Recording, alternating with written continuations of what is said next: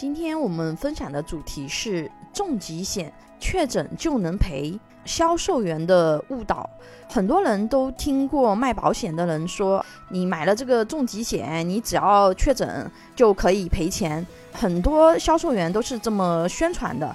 这样的话呢，就会造成有的人得了重疾以后，并没有获得及时的理赔，呃，造成他的一个保险体验是很差的。因为这个宣传呢，是保险业务员不专业造成的。因为重疾险呢，实际上它是有三种理赔的类型，确诊即赔只是它其中的一种。我们以现在新规以后的二十八种。重疾为例，因为最高发的呢就是这二十八种重大疾病，而且因为这二十八种重大疾病呢是新规规定的，就所有的保险公司的重疾险合同里面都包含了这二十八种重疾。这里也可以额外科普一下，因为现在的重疾险都拓展了很多的病种，比如说有的重疾险写的是一百种，有的重疾险是一百二十五种，这种。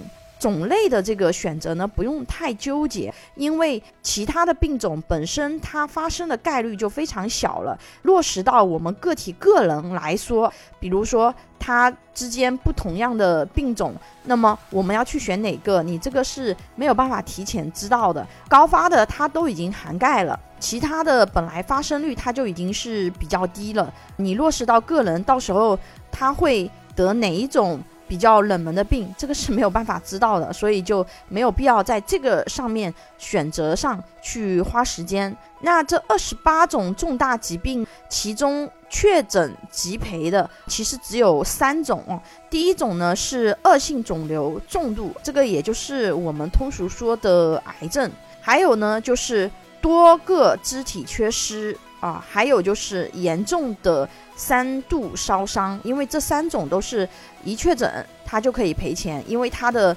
状态和严重性一确诊就已经能够知晓。那么有六种，它是需要实施指定手术以后可赔，也就是说，它要做完手术以后它才能赔。比如说重大器官移植术或造血干细胞移植术、冠状动脉搭桥术。严重非恶性颅内肿瘤、心脏瓣膜手术、主动脉手术、严重溃疡性结肠炎，这六种是要做完手术以后才能够拿着相关的资料去进行理赔。其他剩下的十九种，因为疾病名字比较多啊，我就不在这里一一去展开。它是要你这种疾病达到约定的状态才能够进行理赔，比如说。较重急性心肌梗死、冠状动脉堵塞导致的心肌坏死，它是不理赔的。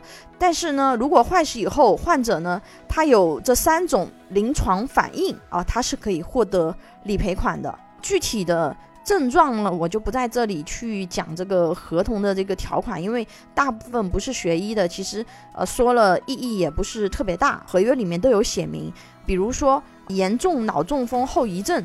它就属于就是你要确诊一百八十天以后仍然符合特定状态的疾病，能够进行重疾理赔。类似这样的病症等等，就是你需要达到一定的时间，达到一定的状态，那么这个时候重疾险才可以进行理赔。所以这个和业务员宣传的就是你呃一旦确诊了就可以给你赔钱，那么这种它是有一点点差异的，因为有的人。他不知道当时业务员是给他这么宣传的，他得病了以后，他没有获得理赔，那么他就会造成一个信息的这样子的一个误差，就他认为当初这个人说的这个可能是假话。实际上的话呢，如果你重疾达到合约内的理赔条件，他是肯定是可以进行理赔的。只不过说，因为很多业务员的不专业，他把重疾险的某一种。疾病的理赔标准宣传为了这整个重疾险的这样子的一个理赔标准。其实重疾险这个病种对于我们绝大部分普通人来说，它还是非常重要的，尤其是对于家庭经济支柱。为什么呢？重疾险它可以解决，比如说这个家庭支柱因为得了重疾而不能够进行劳作。造成的收入损失这样的风险。特别是有的家庭他是单经济支柱，比如说夫妻两个，只有。丈夫是在外面进行工作的，如果是丈夫都没有这样子的一个重疾险的保障，如果他发生这样子的一个疾病风险事件啊，造成他几年不能工作，那么整个家庭他的现金流就中断了。这样的话呢，会造成他家庭的一个经济没有办法正常的运转，家人没有办法正常的生活。所以重疾险呢，它是一个非常好的去对冲我们疾病风险的一种工具。有保险需求的朋友可以关注微信公众号“富贵成长记”，或者私信老师咨询。拥有一百多家保险公司产品库，可以轻松货比三家，帮助有保险需求的家庭省钱省时间。关注我，教你买对保险。